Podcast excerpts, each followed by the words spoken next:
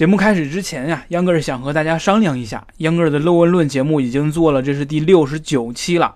但是肚子里的墨水呢，总是有限的，内容题材到现在已经是越来越难找了。有粉丝向秧歌儿表达了高频率可能会导致低质量的担忧，所以呢，秧歌儿想问一下大家：从现在的一周五更改为一周三更，是不是会更好呢？或者您有更好的建议，也请在评论中或者是在微信公众号里私信秧歌儿，秧歌儿不胜感激。当然啦，如果您心中有想讨论的话题啊，有一些想解决的问号，还有一些想法、知识想和大家分享，也可以告诉秧歌儿，一经采用。目前呢，当然是不胜感激了，日后再重谢。好了，秧歌儿闲话少说，现在听节目吧。United States will withdraw from the Paris Climate Accord. 我希望自己能够做得更好一点。不管今天发生了什么事，秧歌儿总要强行科普。智者要水，仁者要山。这里是秧歌儿乐问论。大家好，欢迎收听秧歌儿乐问论，我是老粉红又上线的秧歌儿。这两天呢，正值香港回归二十周年，秧歌又想蹭蹭热度。之前咱们讲过“一带一路”，让内陆城市有发展新动力，还说到时候乌鲁木齐会有大发展，鼓捣大家去看一看。其实秧歌心中还有一个地方是年轻人寻求发展、提升自我的一个好去处，这个去处就是以前咱们说的靠近香港的深圳，还有说法是珠三角，现在呢又有了新说法，叫做粤港澳大湾区。所以呢，秧歌儿今天就要讲讲这个粤港澳大湾区的壮阔前景。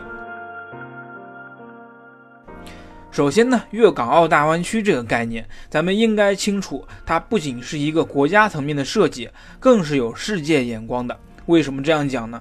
其实以前咱们讲珠江三角洲，也包括了大部分现在的粤港澳大湾区。这次强调粤港澳，意味着不只是珠三角的事情，更是广东的事，国家的事，意味着广东省将倾注更多的资源推动湾区建设。下面且听秧歌儿给您侃一侃。湾区指的就是一个海湾或者是很多个海湾、港湾、临近岛屿共同组成的区域，而由围绕沿海口岸分布的港口群和城镇衍生出来的经济效应，就叫做港区经济。世界银行曾经有一项数据显示，全球百分之六十的经济总量集中在入海口。全球拥有千万级以上人口的城市，临海型城市就有二十座左右。在这些城市中，又有不少是拥有湾区的。海湾与临海不一样的地方，就是在于它拥有良好的港口条件。二零一六年，粤港澳大湾区的概念正式进入了国家战略部署层面。咱们在节目里经常讲的马化腾先生，曾经也在全国人大会议上提交了大湾区的相关提案。粤港澳大湾区作为中国改革开放的前沿和经济增长的重要引擎，啊，覆盖了广东的九市和香港、澳门两个特别行政区，面积五点六万平方公里。人口六千多万人。二零一六年，粤港澳大湾区的十一城 GDP 之和为九点三五万亿元，其中香港实现 GDP 二点二一万亿元，排名第一；广州实现 GDP 一点九六万亿元，排名第二；深圳实现 GDP 一点九五万亿元，排名第三。我们把粤港澳大湾区放在世界上比一比，也是完全不怵的。世界上曾经有三大湾区这么一说，第一名东京湾区。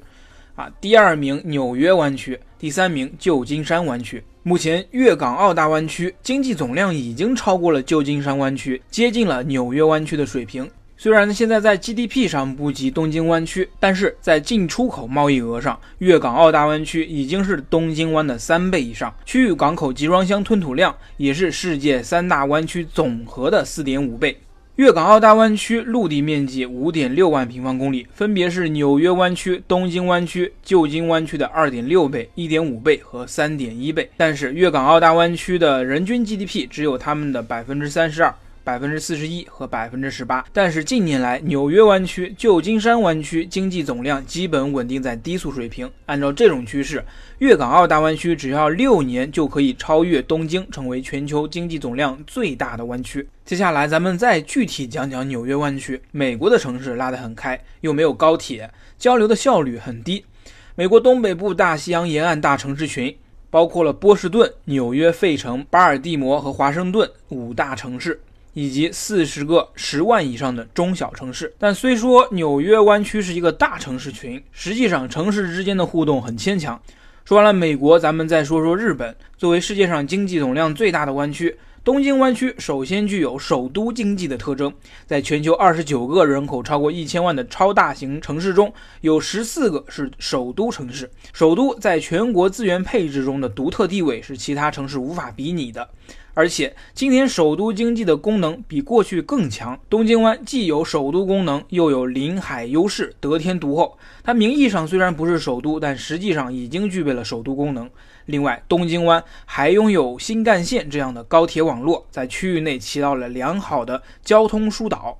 加速了人口的聚集。说到交通呢，咱们就要讲回粤港澳了。其实，早在粤港澳大湾区这个概念之前，珠三角一体化就已经在进行了，并且已经初具雏形。杨哥从前自己去广东旅行，体验了一把珠三角的城际铁路，方便快捷。从广东到佛山也是地铁直通的。据说深圳到东莞的地铁也要连通。可以说，在城际交通方面，珠港澳已经走在了世界前列。讲完了这些，秧歌还要讲讲，相比东京湾，虽然粤港澳地区没有首都功能，但是在区域里面也一直都是龙头老大的位置。香港、广州都是区域政经的中心。另外，粤港澳地区的国际化和包容性是全国最好的。最后再加上粤港澳大湾区广阔的腹地，至少辐射范围覆盖内地九个省区和港澳两个特别行政区，拥有全国约五分之一的国土面积，三分之一的人口。和三分之一的经济总量，坐拥如此得天独厚的条件，包括香港在内的粤港澳大湾区里面的所有城市都不应该为前途担忧。时值香港回归二十周年，不管是内地还是港澳，都应该把眼光放长远，不惧噪音，勇往直前，才是沧桑正道。好了，本期节目到这儿就结束了。如果您觉得节目有意思，欢迎订阅、评论和分享。如果您觉得节目还有待提高，也请您在评论里提出批评，这些都是对我最大的支持。也欢迎微信公众号搜索“秧歌儿同学”，秧歌儿是扭秧歌的秧歌儿，在那儿呢，您可以每天额外收到一分钟的新鲜知识。非常感谢您的收听，我们下期节目见喽。